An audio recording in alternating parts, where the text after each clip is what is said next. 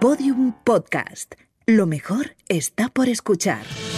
Saldremos mejores. Con Inés Hernán y Nerea Pérez de las Heras. Hola, mejorcitas, una semana más. Aquí nos tenéis, si nos estáis viendo en vídeo, eh, comprobaréis que parece que somos las grecas, porque nos hemos puesto las dos de Animal Print, pero esto son cosas que Inés y yo hacemos sencillamente porque nuestras células ya se comunican por nosotras. Efectivamente, no solamente se nos ha eh, pues sincronizado la clásica menstruación, sino que bueno, pues ya lo hemos también. sublimado a un punto en el que, bueno, pues efectivamente hoy nos sentíamos un poco en el zoológico. Que nada más lejos que la- de la realidad, te tengo que decir por otro lado, querida, porque tú no sé si sabes, Nerea, la que tenemos ahora montada, las últimas 24 horas, que aparte las están ocupando muchas cosas, que si ahora ha aparecido la Madeleine o la no Madeleine, en fin, todas estas cosas que Eso, ha- explícame eso bien. pues mira, te lo voy a explicar muy sencillo. Hay una chica llamada Julia que Sí. está, que, que es, mm, bueno, vive en Polonia, no tiene ningún tipo de recuerdo de su infancia y eh, no tiene ninguna foto ni nada por el estilo y ha reconocido a uno de sus agresores porque además ella ha sufrido agresiones sexuales y siendo menor eh, como uno de los retratos robots que plantea la Interpol en el caso de investigación de eh, la desaparición de Madeleine McCann. Total, que ella se ha hecho un Instagram donde acumula ya más de medio millón de seguidores. y El Instagram es arroba I am Madeleine McCann, es ¿verdad? ese, es ese, es ese, Es correcto. un poco afirmaciones, ¿eh? Es- eso también. Es, es un poco, a ver, es un poco... I am Anastasia Romanov eh, también. I- o I- sea, exacto. ¿Qué está pasando? Eh, I am Zelensky. Entonces, bueno, pues en, este, en esta situación, pues eh, ha conseguido ya que los padres accedan a una prueba de, de ADN, pues para ver si hay compatibilidad, etcétera. Entonces, bueno, pues ahora mismo todo, el, todo Twitter volcado con eh, pues esta situación. Bueno, ojalá que Eh, sea. ojalá nos preocupasen tanto. Yo no quiero caer en eh, mm, populismos, pero bueno, todas estas personitas que cruzan y se ahogan en el Mediterráneo, la isla de Lampedusa muchas a Madeleines, diario. hay muchas Hay muchas Madeleines. Madeleines queridas, pero como no vamos a, a- a hablar de bajones, vamos a hablar de subidones. Sol out en Granada, ¡ole! Anda, Andalucía, Andalucía de mi alma. Eh, podéis venir a Sevilla también, haceos excursiones, por favor. Y sobre todo, y más importante, si tú eres de una ciudad que dices, mira, pues aquí a lo mejor, por lo que sea, todavía no ha caído, saldremos mejores, pues hazte al favor de venirte a la Capi y de comerte tú tu torrija, tu cocido, tu, te, debe- te tu ves casalabra. el- un día el Rey León, otro día nosotras. y todas te esas vienes cosas. al Capitol. Al Primer Capitol. fin de semana de abril, importantísimo. Si te has quedado sin entradas porque eres mi hermana mayor, que es el caso, eh, vente el viernes, que hemos abierto otra fecha precisamente para que te vengas, tía, que no te enteras de las cosas, que no os voy a invitar. Sois cientos y cientos de personas que estáis pensando que os voy a invitar. No, no, ¿tú vas a invitar a alguien? No, que vaya- vaya Hombre, a Susi. Cáceres, ni que sea. Ni, ni que sea. Ni que sea Susi así, Cá- así sí Cáceres, así sí Cáceres. Así- así sí Así sí Cáceres. Cáceres, por supuesto. Hombre, y a cenar. Bueno, dicho lo cual, queridas, pues hoy tenemos un programa de los que a ti te gustan, te interesan. Hoy vamos a hablar precisamente de antirracismo en una de las patas más interesantes que, que tenemos aquí, eh, bien próxima a nuestra sociedad, por una cuestión cultural, por una cuestión histórica, que es el pueblo gitano. Eh, este programa lo patrocina la Generalitat Valenciana, que también tiene unas mm, medidas, unas políticas que nos han parecido bastante interesantes, políticas inclusivas, eh, porque ellos ya nos hemos puesto a investigar, nosotras no hacemos estas cosas al uso, lanzaron una campaña diciendo que la gitanofobia es racismo, con lo cual estamos absolutamente en RT más uno, orientada a evitar precisamente la discriminación y el racismo que sufre el pueblo gitano, reduciendo los estereotipos, eh, la discriminación eh, y bueno, pues eso, y favoreciendo precisamente la integración de, en la sociedad valenciana. Eh, todas estas iniciativas que hemos ido comentando a lo largo de otros programas son muy interesantes, Nerea, porque es un modelo que si funciona a nivel autonómico, como siempre, como hablamos ya con Aitana más, se puede replicar a nivel nacional. Entonces están siendo bastante pioneros en algunas cosas y nos ha parecido muy interesante. Esto es uno de los programillas que, como sabéis, ha contado con la colaboración de la vicepresidenta y Consellería de Igualdad y Políticas Inclusivas de la Generalitat Valenciana, que tiene especial atención y especial cuidado a programas para fomentar la inclusión educativa. De este concepto hablaremos con nuestra invitada y la, la integración, que peliagudo es esto de la integración, pero bueno, eh, al, al menos el bienestar de los niños y niñas gitanas. Sí, sobre todo, eh, bueno, pues poder tener instrumentos, herramientas para eh, mm, determinar cuáles son son las desigualdades y limarlas. Básicamente, eso es el, ese Eh, es el ahí asunto.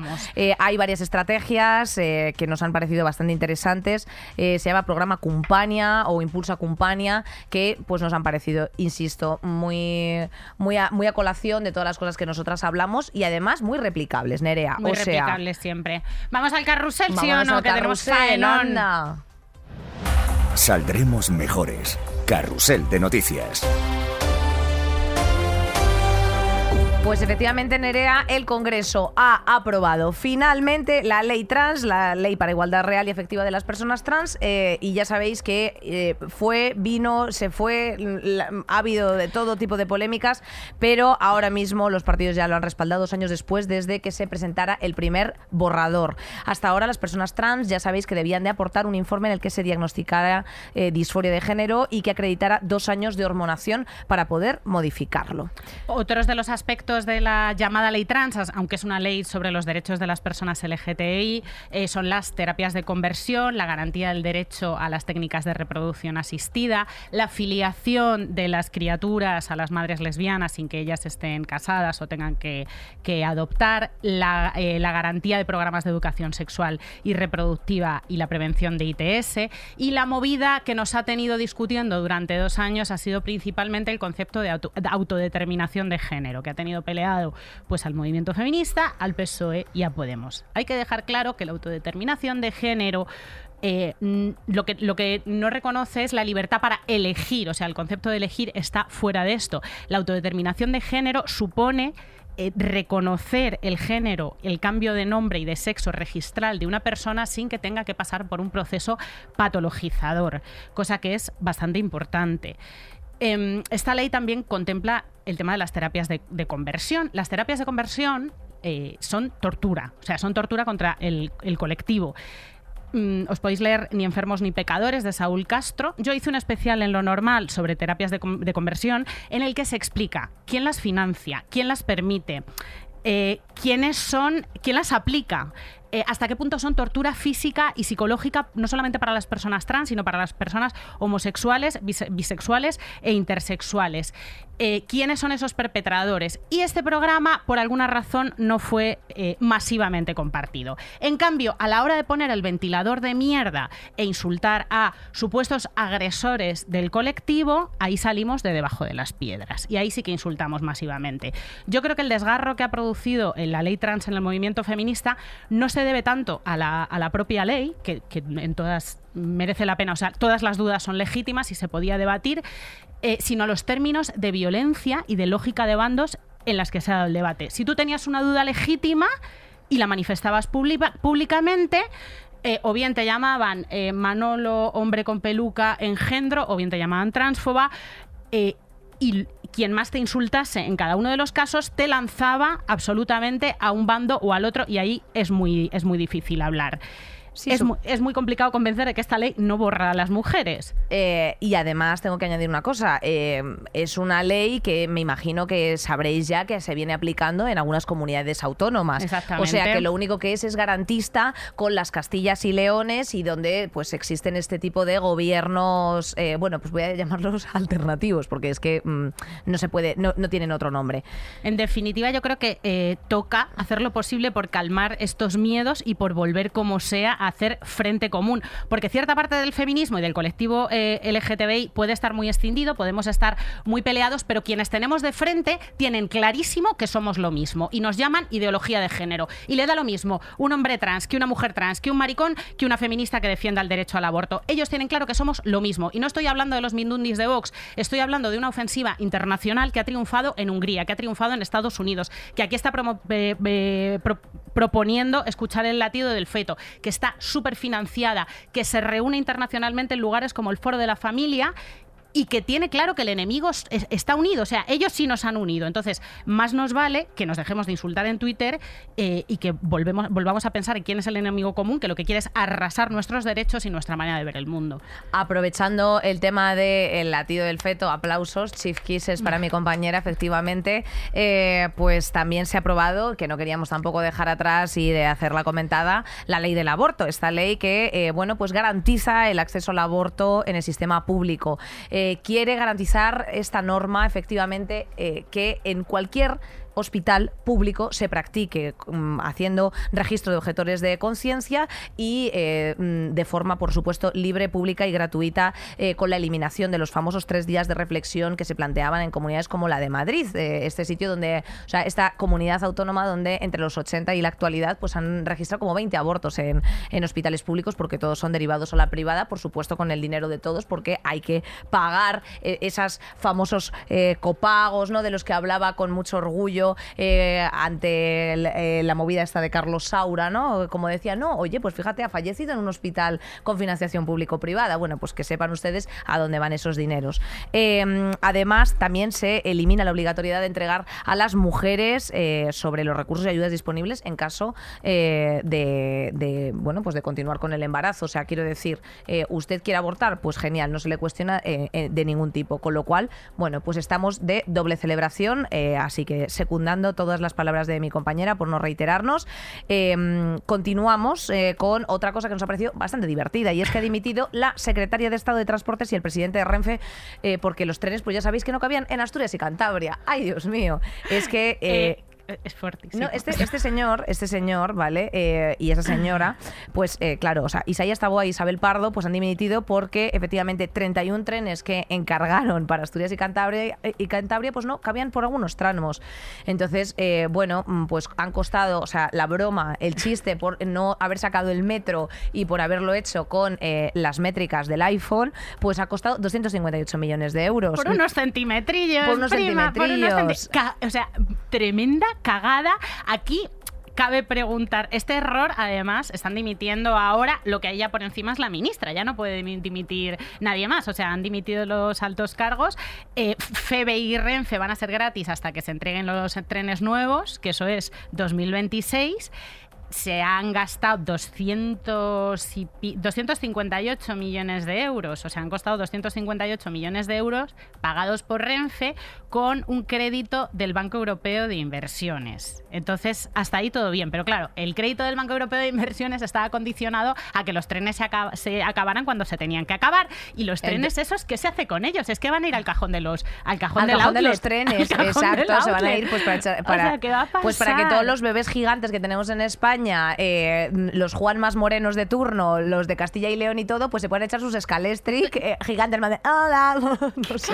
No desconozco lo que van a hacer. Espectacular, pues nada, espectacular eh, la cagada. Se dieron cuenta en 2021, por cierto, y esto no ha salido a la luz hasta 2023 lo que significa que había gente que, ha estado en su puesto de trabajo de responsable sin saber toda esta unos pequeños umpalumpas que ahora ha podido prorrogar efectivamente el chiste un poquito más y tengo que decir que eh, todo esto a que nos aboca pues efectivamente a que todavía Asturias y Cantabria que nosotras siempre nos acordamos mucho aquí de Extremadura pero también hay que hacer una miradita al norte se tarde un huevo en llegar. O sea tía al final y lo de Extremadura no tiene nombre lo de Extremadura no deberíamos hacer un monográfico de lo, lo, sé pero que además en el norte también hay ciertos atascos con el tema de, las, de los transportes. O sea, hay montañas, hay zonas que tal. Y hombre, uno también tiene derecho a poder ir a ver, sobre todo, a tener ciertas conexiones decentes para ir a poder ver a tu familia, tus cosas, tus raíces. Ya sabéis, la, la centralización de todos los curros estar en la mierda, el capitalismo, lo que tú quieras. Pero coño, al final luego la praxis es póngame usted un tren, pero no me ponga un tren que por haber metido la cafetería y,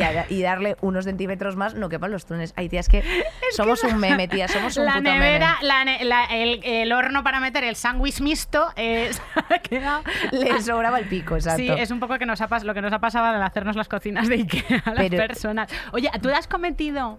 Esto es la, de las, una cagada histórica, ¿no? En el trabajo, porque hay trabajos y trabajos. ¿Recuerdas alguna turbo cagada que te haya hecho sudar directamente frío eh, que hayas cometido en el trabajo alguna vez? Hombre, pues yo habré escriturado hipotecas mal, pues a lo mejor, no sé, 30. eh, Mira, te tengo que decir, no aposta... Esos cadáveres irán saliendo, empiezan a, oler. Eres una mujer muy joven. Por supuesto, pero eran en favor de clientes. Y, además, en, y, sin, o sea, sin querer de verdad. Mira, cuando trabajas para, para el... O sea, cuando haces derecho hipotecario y cosas de estas, eh, tú tienes que enviar, obviamente, son unos, o sea, son unos modelos, unos contratos, las subrogaciones luego después te vienen a ti unas barbaridades que yo que sé, las leyes se van actualizando, o sea, no es una cosa mayor. Sí que es cierto que cuando tú lo envías al registro, si no está bien, el registrador no te lo va a inscribir. Entonces entonces te lo va a devolver y van a ser euros, euros, dubi-du para eh, quien sea. No, pero en ningún caso para el cliente, insisto. Pero claro, cuando tú haces mucho en volumen, pues al final acaba, te acaba bailando el número. Eh, eh, mira, en, en el ámbito jurídico yo creo que se cometen todo tipo de cagadas. O sea, quiero decir, se te pasa un plazo, un plazo puede ser muy delicado que se te, plas- que se te pase. A mí no se me ha pasado ningún plazo porque yo no me he quedado en, responsabilidades alarma. mayores y me he puesto efectivamente una, sim- un simpático recordatorio La de pura Google. verdad es que te estás como un clavo. Ya, ten- ya tengas el trabajo que tengo, eres, eres más cumplidora, eres la, la máxima pero bueno, que yo la- conozco. Pero tía, las cosas se pueden, claro, las puedes liar y bueno, muchas cosas, tía. Yo luego después, pero mira, yo a clientes que me caían mal cuando he sido camarera he restregado eh, comida por el suelo y se lo he puesto en el plato con un poquito de salsa barbacoa por encima. O sea, me ha dado absolutamente lo Esos mismo. pequeños La terrorismos. gente, claro, Esos eso- pequeños terrorismos, del sector servicios que están ahí, la verdad. Y que a veces, pues igual que tú eh, eres un hijo de puta que pone una carita eh, roja triste cuando sale de. Pues te la- has llevado de la un tienda, gapo pues en la pizza. Un gapo, Es pues ya te lo en merecerías también. pues ahí- esa, es ahí nuestra, esa es lleves. nuestra carita triste. Exacto, efectivamente tú. A ver, a mí me pasó en un medio de comunicación en el que trabajaba en cultura, que no voy a decir, No voy a porque decir, estoy revelando vamos. aquí una cosa que es un poco... Con que tires un poquito del hilo del puerto A con el B, vamos, No, tampoco. es una cosa un poco del- de los misterios de los medios, que es que hay gente muy mayor cuyos ob- obituarios pues están ya hechos. Entonces se te muere Michael Jackson y, y la has cagado porque nadie se lo esperaba, entonces ya locura, todo el mundo sale de la redacción a las tantas, no estaba nada preparado, pero hay gente que se veía venir que se, que se iban a morir. Y hay gente que, aunque se vea, se vea venir que se van a morir y está ahí sus obituarios en esas carpetitas o unas aproximaciones a esos obituarios, pues no se muere. Y una de esas personas era el arquitecto Oscar Niemeyer, que tiene este centro Ay, no, precioso en ay, no, ay, no, ay, no, ay, no. No se murió Oscar Niemeyer. No, Oscar Niemeyer se murió como con 247 años, ¿vale?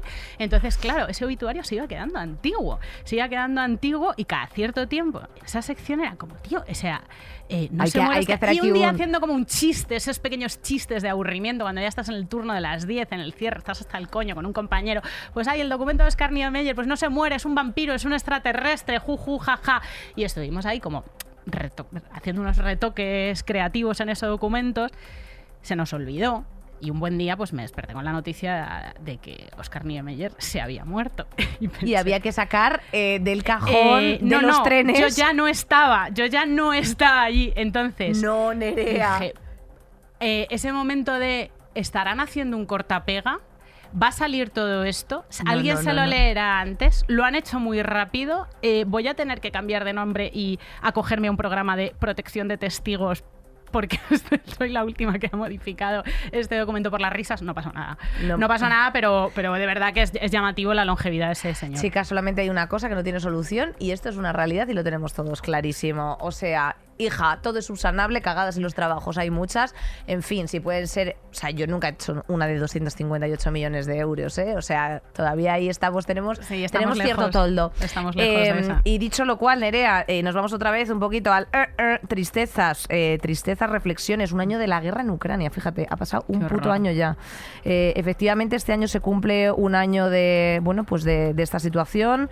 Eh, tras años de tensión, en 2014 ya sabéis que Rusia se anexionó, anexionó Crimea y el Donbass y no fue hasta febrero del 22 cuando estos niveles de violencia escalaron y, bueno, pues... eh, eh, huidas por parte masivas de los ucranianos y también por parte de los rusos. Eh, otras decenas de miles han muerto por, por bueno, pues los sendos ataques. Y bueno, pues Hoy es un tremendo atasco. Hoy decía Pilar Bonet en el país que Putin está destruyendo a la población ucraniana de hoy y a la población ucraniana del futuro, porque claro, está jodiendo todas las infraestructuras y allí va a dejar tierra quemada. Una cosa llamativa es que Biden ha hecho una visita sorpresa, algo A completamente Zelensky, histórico, sí. a Zelensky. Nunca jamás en la historia un presidente estadounidense había visitado un país en conflicto en cuya guerra no estuviera metida Estados Unidos. Pero claro, es muy relativo esto de que no está metido Hombre, Estados Unidos. hombre, Estados Unidos y la. OTAN está Están- metida hasta el cuezo, está todo, todos eh, en Europa, todos los primeros ministros y presidentes hablando de venga de venga, de mandar tanques a Ucrania, cosa de la que yo Chomsky dice que esto no puede ser, que esto de andar haciendo escalada bélica por un lado y por otro, pues que no es la mejor, no es la mejor de las de las soluciones, porque además estas intromisiones de la OTAN y de Biden eh, por Putin puede ser entendido pueden ser entendidas como, bueno, pues las puedo utilizar como, como excusa y como argumento para, para seguir machacando. He leído hoy un artículo que también ha publicado Amaya Larrañeta y es que los españoles han reducido la ansiedad por la guerra en Ucrania. O sea, eh, No mm, jodas. eh, te lo juro, eh, pero ha aumentado el estrés debido a los efectos colaterales de la economía. Es decir, aquí la gente, ya tú sabes cómo funcionan las cabezas, querida. Mm, bueno, pues hay gente que se ha adaptado al conflicto. A ver, todo te adaptas, o sea, el nivel de... Esto es como los olores, que entras en un sitio, en un ascensor con eh, determinada persona que lleva un litro y medio de Brumel y en el primero estás horrorizada y eh, cuando llegas al décimo ya te has adaptado eh, y ya te puedes estar desmayando, pero es que pasa lo mismo con las malas noticias, es que no damos abasto, o sea, tenemos no una capacidad estar. limitada para... para Sí, aguantar. las preocupaciones obsesivas tienen desde luego que tener su cajón. Y- Tenemos que decir que recordemos esos primeros meses de la amenaza inminente de la Tercera Guerra Mundial. Eh, y Esos bueno, meses inminentes, o sea, esos meses de la inminente amenaza de la Tercera Guerra Mundial son todas están, son, están son ahora, pasando. son It's, ahora. it's already happening. Da igual cuando escuches esto. Eh, eh, amenaza de tercera guerra mundial, da igual cuando escuches esto. Está sucediendo. Lo que pasa es que tú se te acumulan los fines del mundo, entonces ya no puedes más, claro. Pero sí que es verdad que este, bueno, pues profesor de psicología, Enrique Parada, de la Universidad Autónoma de Madrid, dice que como especialista, pues son pocos los casos de personas con ansiedad geopolítica.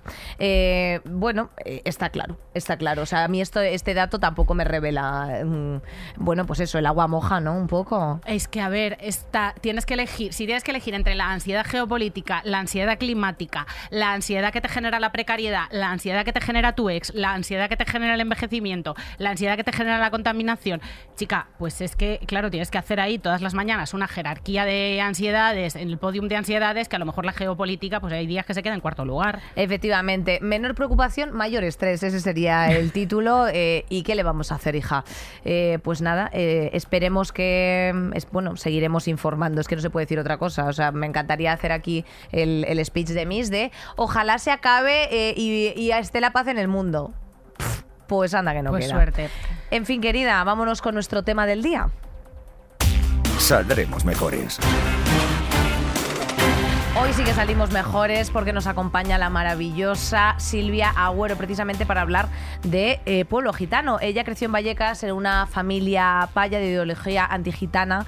Eh, es colaboradora en Pícara, coautora de Resistencias Gitanas, en la que precisamente se denuncia el borrado de la historia del pueblo gitano eh, que ha escrito junto con Nicolás Jiménez. ¿Cómo estás, querida? Yo estoy muy contenta porque soy súper groupie. Eres Anda. súper De fan. Saldremos ¡Qué Mejores. alegría! Hija qué mía, de alegría, verdad. eh, lo- solo lo bueno, solo lo bueno. Nosotras somos grupis tuyas, eh, sobre todo después de las Resistencias Gitanas, que es todo un catálogo de reparación de memoria histórica de personajes eh, gitanos, mujeres y hombres que hicieron muchísimo por la cultura, la historia, la política. Bueno, hay que decir que Silvia también es en gran parte responsable del volumen de mi pelo porque me enseñó el truco voluminizador de las gitanas, el, el moño volu- voluminizador de las gitanas, que yo cada vez que me lo hago no sé si es apropiación cultural o no, pero entiendo que si me lo enseñó mi amiga, pues, pues y me ha, me ha autorizado para utilizarlo, pues no es apropiación. Y es compañera del Teatro del Barrio. Tiene un monólogo increíble que se llama No soy tu gitana, sobre el que a lo mejor pues estaría guay que empezaras hablándonos, porque creo que reúne muchas de las cosas que, que vamos a tocar ahora.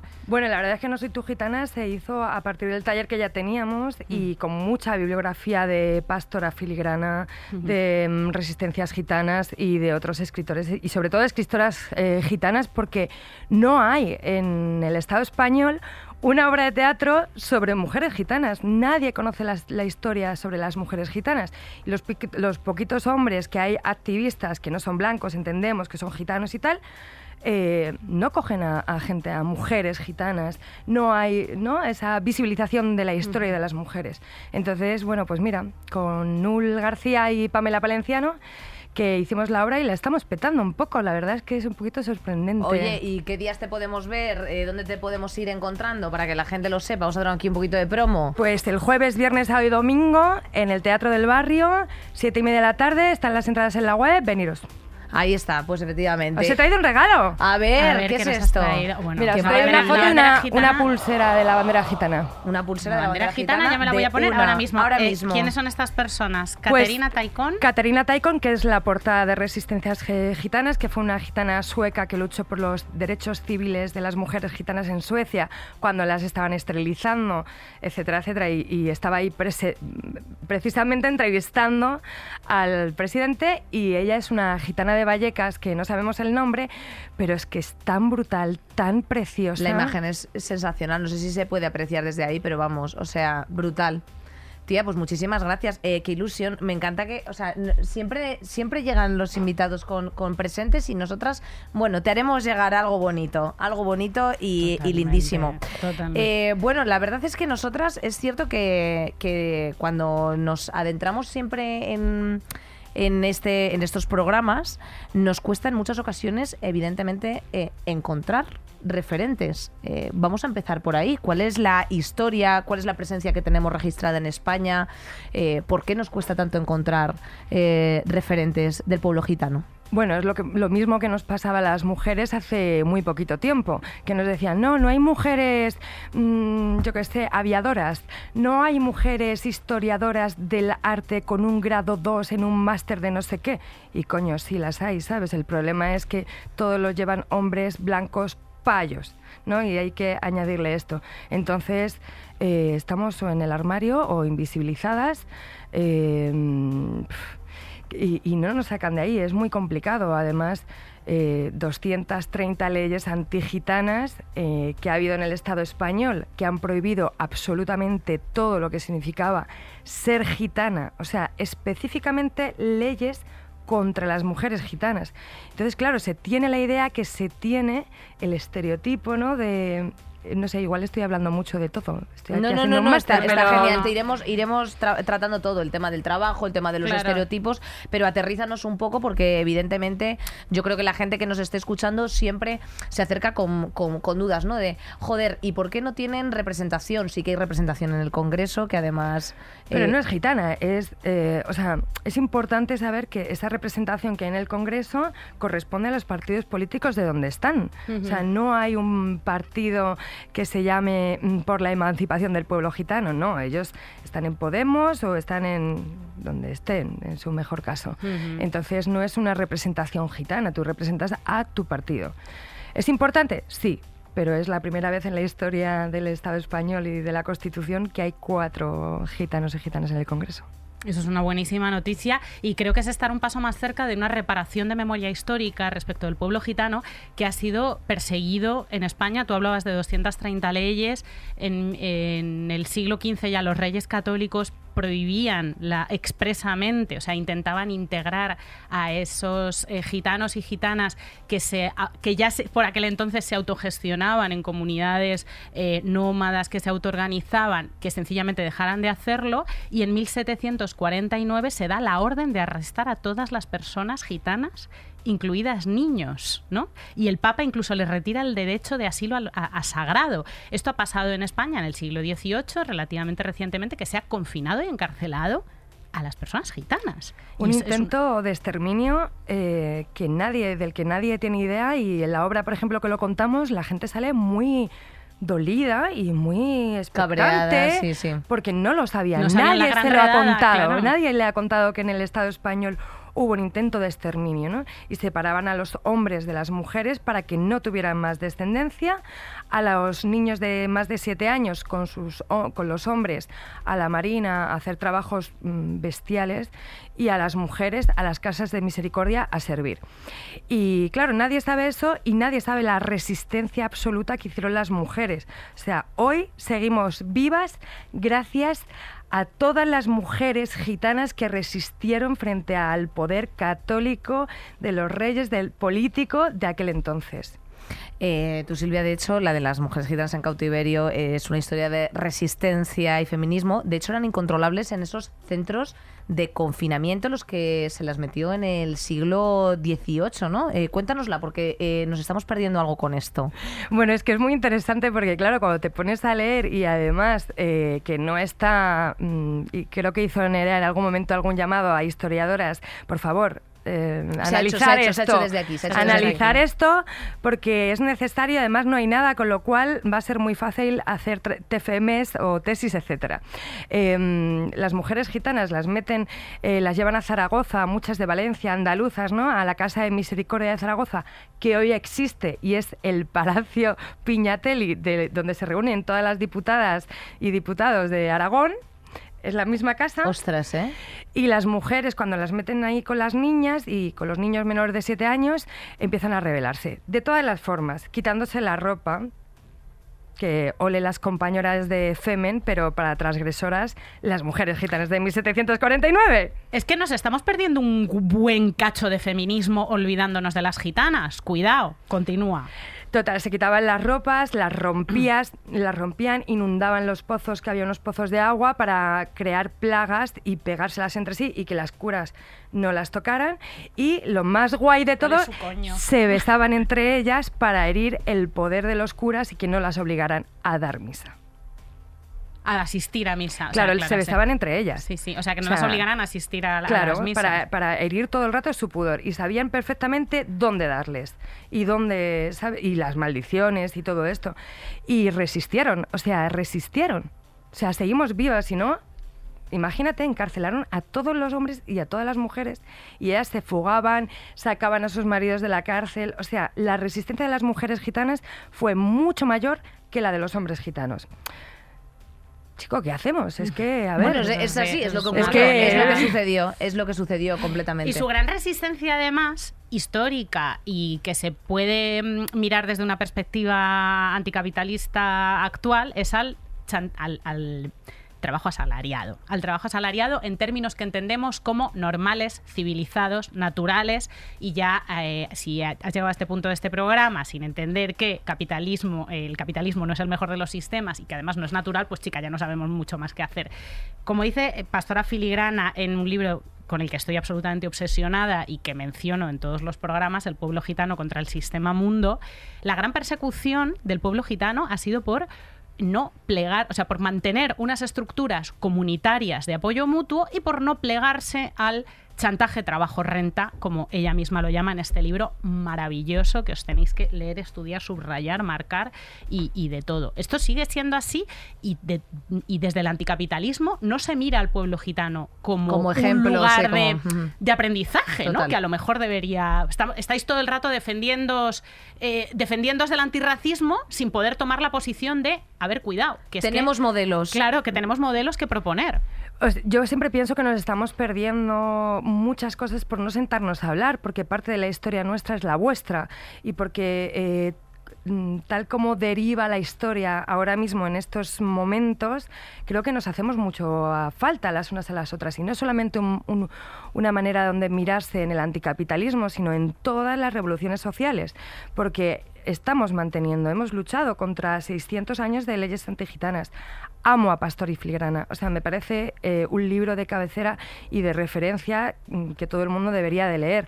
Eh, creo que hoy sigue estando esto, o sea, lo que nos echan en cara, eh, Twitter, bla, bla, bla, todos estos sitios que no son a veces no son guays, es lo que nos echaban en cara antes, era os caséis entre vosotros, como si los Como- payos no eh, se exacto. casaran entre ellos, ¿sabes? Eh, nos dicen, eh, tenéis muchos hijos. Mira, cariño, o sea, léete eh, mm, al payo Marx, ¿sabes? Y, y- payo, el payo Marx. Claro, claro. Y empieza a saber eh, qué es la prole y de dónde viene la palabra proletariado, que prole viene de la fuerza del trabajo, de tu propia descendencia. Eh, entonces, ahí hay un montón de cosas que nos siguen echando en cara. O lo más guay es lo de, sí, claro, es que los gitanos cuando nos, cuando nos metemos con vosotros, vienen toda la familia. Y es como, claro, cariño, claro.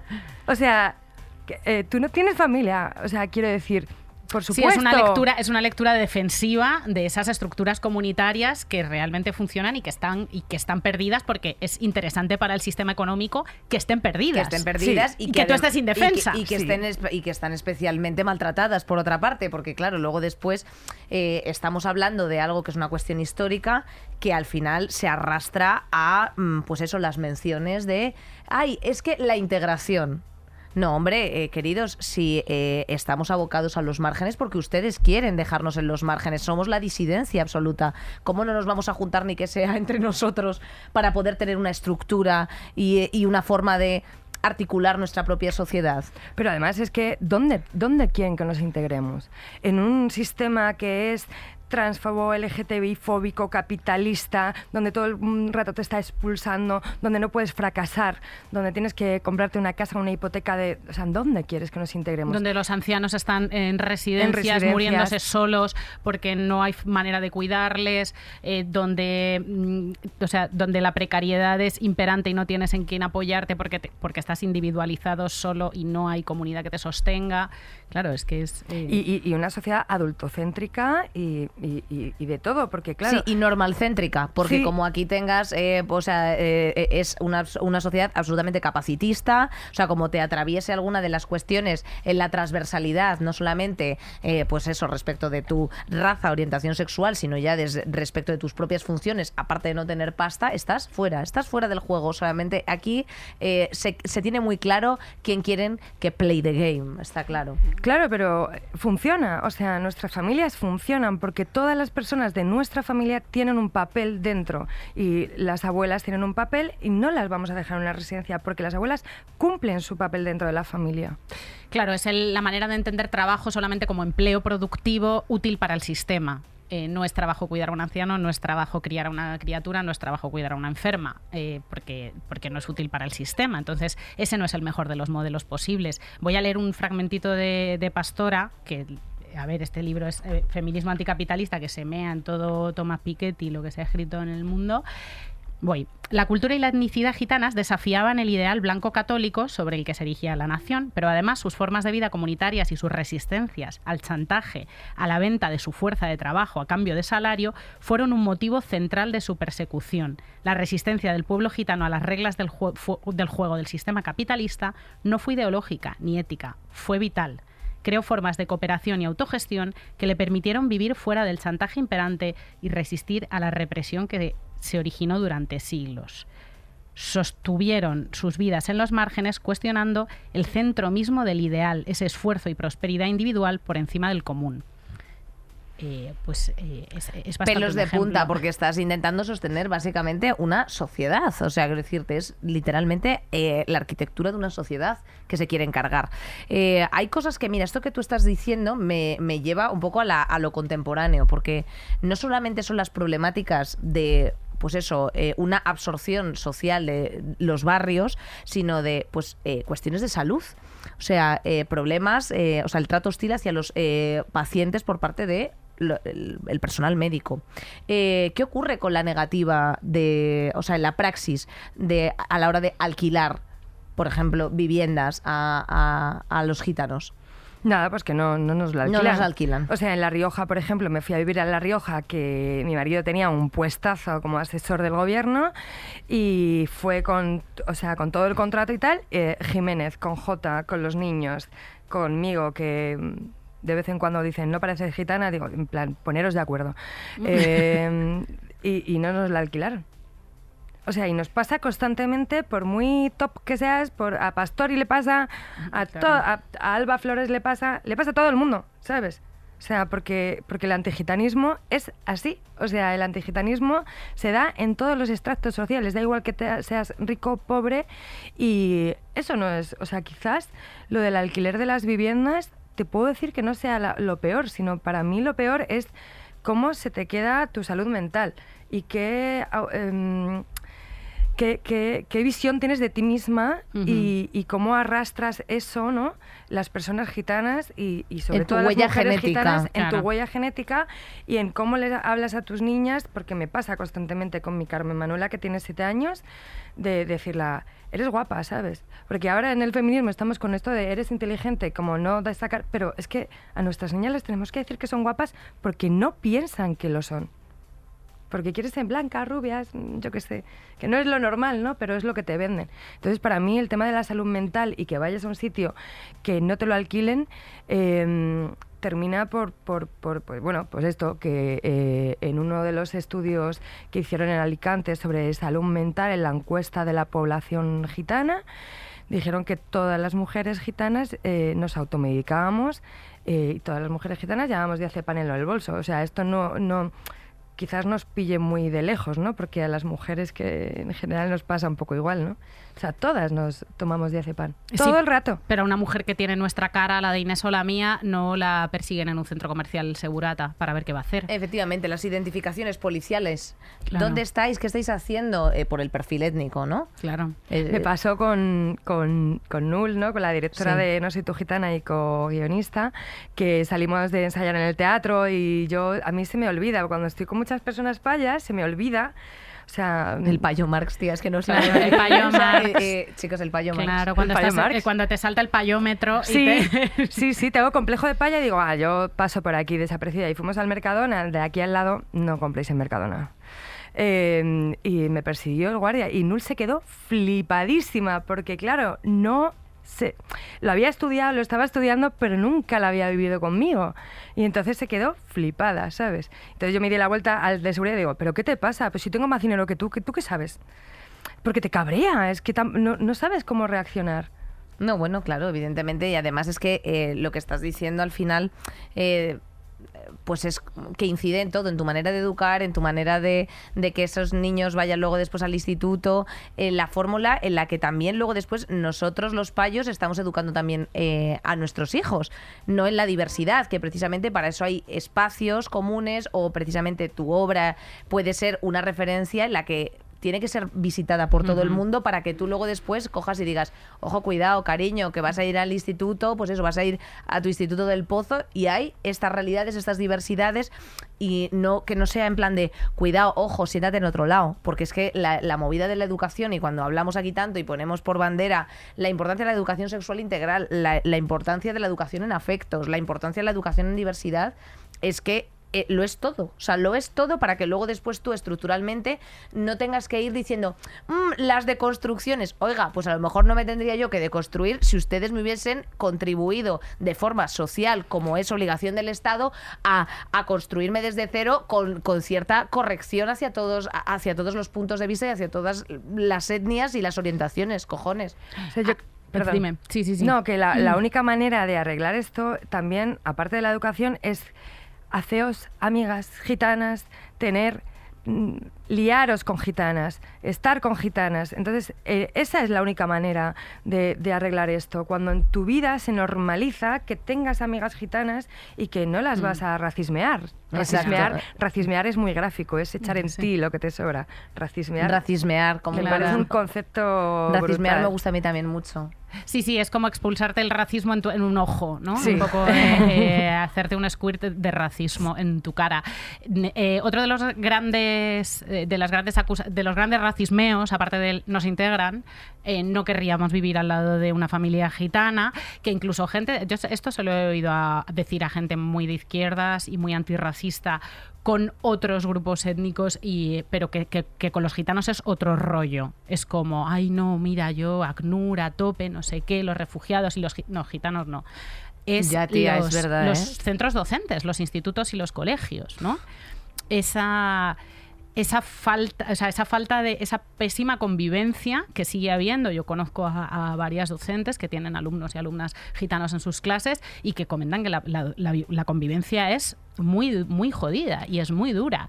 eh, por parte de las criaturas que están totalmente a la defensiva, que no están a gusto, que están en un lugar como de hostilidad absoluta, y por parte de los niños payos. ¿Qué hacemos con eso? Es que el racismo antigitano es muy made in Spain. O sea, Mm. eh, tú puedes eh, no ser racista antinegro, pero sí puedes ser racista gitano. Además, bueno, ahora sí puede serlo porque hay mucha gente negra en este país. Eh, gracias, por favor. Pero, pero claro, antes no, y entonces eh, era lo que tenías más cercano y lo que te molesta. Por supuesto, esas profas que están en los institutos y que tienen miedo y que, o sea, soy consciente de que van con miedo cada día al instituto porque tienen que tratar con 10, 15 adolescentes gitanos que te dan miedo porque además son chicos, que esto también tiene que ver mucho con el racismo antigitano eh, y entiendo el, miedo ancest- an- ancestral que tenemos las mujeres hacia los hombres, o sea, no más. Eh, es real y, por- y forma parte de la gitanofobia, ¿no? El miedo a, a lo gitano. pero corresponde a todo lo que nos han metido antes. Es que 600 años son muchos años. 600 años de leyes antigitanas, 600 años de tratarnos mal, 600 años son muchos años, tanto para eh, la población paya española como la, para la población gitana Hay una herida española. ahí y que en la convivencia. Claro, eh, hace falta un perdón, un reconocimiento y después de esto hay que mejorar las condiciones porque se junta el antigitanismo con la pobreza, que no tiene nada que ver una cosa con la otra. La pobreza no es cultural, no, no, no, no, no forma parte del antigitanismo. Entonces hay que intentar, claro, es que en el Estado español el 98% de las personas gitanas estamos en riesgo de pobreza extrema. Ujú. 98%. Es todas, es todas. Es todas. O sea, no me libro yo, no se libra nadie. Entonces, eh, esto quema, ¿eh? O sea, vivir un día así y otro y otro, nadie quiere vivir una chabola. El chabolismo en el Estado español sigue existiendo. En Galicia, en Madrid, en Madrid, aquí, a nada. Entonces, eh, por supuesto que, que, que esa- nadie quiere vivir así. ¿Quién quiere vivir así? No, es que les gusta vivir así. Esto lo he escuchado cientos de veces y seguro que vosotras también. Nadie quiere vivir así. Yo no quiero levantarme por la mañana sin leche para mi hijo. Y me levantaba así. O sea, mis padres viven en- vienen de las chabolas. Hasta hace siete años vivía en una chabola. O sea, es que no, nadie quiere vivir así. Pero es muy difícil salir de ahí. Muy, muy difícil. A no ser que hagan leyes realmente que lleguen a- a- al pueblo gitano. y que escuchen precisamente vuestras voces, porque eso es muy importante para entender cuál es la problemática. O sea, que para todos los que dicen todo el rato, ah, no, esto al final es una cuestión de esfuerzo, las putas meritocracias, que les digan precisamente al digan, pueblo claro. gitano cómo está derroto el ascensor social. Yo no quería eh, dejar de mencionar precisamente, Nerea, eh, que, que, bueno, af- afortunadamente para todo el mundo se aprobó el pasado julio la ley de igualdad de trato y no discriminación, conocida como la ley Cerolo, que precisamente incluye en este texto la aporofobia, que es el odio contra el pobre, y el antigitanismo como delitos de odio. ¿Es esto un avance? Sí, por supuesto que lo es, es un avance. Ahora hace falta que eh, eh, haya mucha promoción de esta ley para que los gitanos y las gitanas se sientan realmente seguras al ir a denunciar a la policía, porque claro, tenemos que- la norma y luego después tú vas a la policía a denunciar y te dicen... A mí me da miedo. el- claro. Claro. A mí me da miedo, es un miedo ancestral. O sea, en la Guardia Civil había eh, en la ancestral, Constitución. nunca mejor dicho. Es que aquí sí Ancestral, utilicemos sí. la palabra ancestral porque, porque, porque es, Es que hay una memoria histórica que, que, es- que esto viene de hace cuatro putos siglos. Es que es así. O sea, ¿quién no tiene miedo a la, a la policía? La Guardia Civil tenía una ley hasta el momento de la Constitución y pasada la Constitución que se derogó después en el que decía que había que eh, vigilar escrupulosamente a los gitanos y a las gitanas y usaban el masculino y el femenino, porque ya ha pasado de que las gitanas se libraran de leyes por no usar eh, el, por usar un masculino genérico. Y no sentirse ellas incluidas. Claro, y, Y entonces se libraron de esas leyes. Es súper fuerte que Es que esto lo cuentas en es que- resistencias gitanas, que es un mejores, descojono. las Que mejores. dicen, ah, no, en la ley dicen que los gitanos y yo soy gitana. Hasta luego. Y esto es como también el siglo. O sea, es, es la ley de Fernando Sí, VII, ¿no? sí, sí, obligaron al Estado a legislar en un femenino también y no en un masculino, masculino plural, porque si no las gitanas decían, ahí pone gitanos, no gitanas, adiós. ¿No? Lo que tú decías. Entonces o sea. fliparon y tuvieron que hacer leyes específicamente contra las gitanas. Pues nada, así estamos. Pues fíjate, Así ¿qué estamos. hacemos? Bueno, hay asociaciones, sí. ¿eh? Tengo yo, antes de que nos vayamos, hay asociaciones y colectivos del pueblo gitano, está Facali, eh, que esa es una plataforma que precisamente eh, bueno, pues, eh, promueve ciertos retos, eh, la participación de mujeres jóvenes y eh, con y sin formación, pero en tornos de feminismo, con áreas de trabajo como la salud, la promoción social, eh, la Fundación Secretariado Gitano también. Bueno, Well, es un Menciona well. tú, menciona tú, menciona O tú sea, asociaciones que te gusten. perdóname, y que te- perdóname. No, no, no, no, no, no, no, dale. Inés, que te quiero mucho. Que no, pero es que estamos aquí para aprender, No, no, no, coño, no, o sea, que dale, nosotras- dale. A nosotras nos encanta, además, lo que más nos gusta es que, Es que nos- es que las invitadas nos digan, no, disculpa, a- déjame. ¿Qué le pasa a la Fundación del Secretariado? O sea, el, Sí. el problema de la Fundación Secretariado Gitano es que es una organización que salió de, de la Iglesia Católica en la que mm, casi todo el Well. patronato son hombres, obispos, heteromachos. Pavitos. Ah, ahora hay una presidenta que es Sara Jiménez que mm, es diputada de Ciudadanos. Entonces, claro, Cari, o sea, no. Fundación Secretariado, lo siento mucho. ¿Pero Y- Facali sí? Facali, por supuesto que sí. Mis Perfecto. primas de Sevilla o Amuje, que está en Bilbao, eh, que es una, una asociación de mujeres gitanas que además están ahora en Pícara dándolo todo, que están escribiendo, eh, han hecho un testing sobre esto que decíais de, de que nos persiguen. O sea que... mm, sí, hay. Apuntamos. Para terminar, em, tú eres una prueba viviente, andante, actuante y militante de que eso de que los gitanos son muy machistas y, y- y muy- que son mucho más machistas que los payos es, no, es, no es del todo cierto, ¿no? ¿Qué Sí. tienes que decir a quien sigue pensando que mm, el, lo- el pueblo gitano es un absoluto foco de machismo? Bueno, es que es igual, que ya es mucho, ¿sabes? Son igual de machistas. Esto sí que dejo que digan, ¿sabes? Como son iguales de machistas, no más ni Exacto. menos, y ya es muchísimo. O sea, no, es que los gitanos eh, son muy machistas, muy patriarcado viene de ahí, o sea, patriarcado, patriarca. Anda, mira qué guay, ¿sabes? Como que se nos evoca la palabra constantemente. Eso no cuela ni de coña. O que, o sea, por favor, hagamos, eh, igual que estamos haciendo eh, listados sobre feminicidios, hagamos un listado de feminicidios de a ver quién mata más, pero no es necesario porque no es una competición, son todos los hombres. O no talmente, no sé qué queréis decir, pero, pero son todos los hombres. Se, las mujeres gitanas las maltratan de la misma manera que maltratan a las mujeres payas, las asesinan de las mismas maneras. O sea, hasta que no lleguemos ahí, mm, no podemos hacer cosas juntas.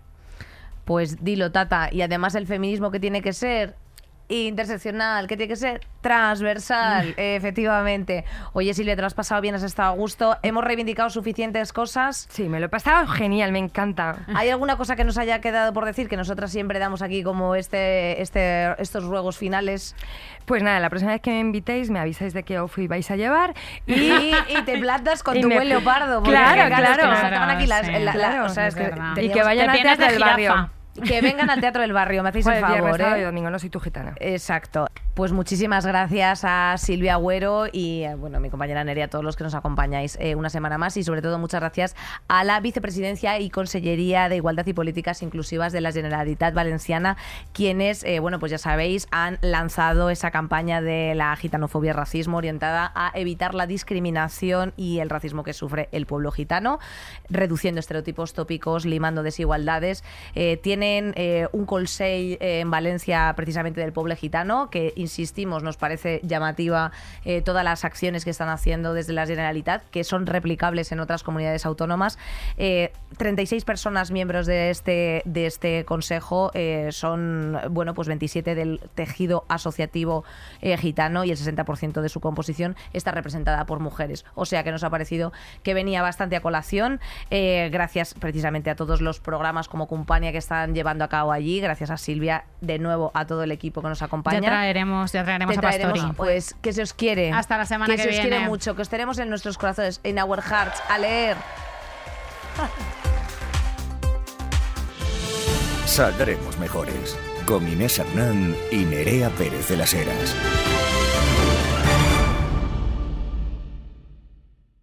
Todos los episodios y contenidos adicionales en podiumpodcast.com y en nuestra aplicación disponible para dispositivos iOS y Android.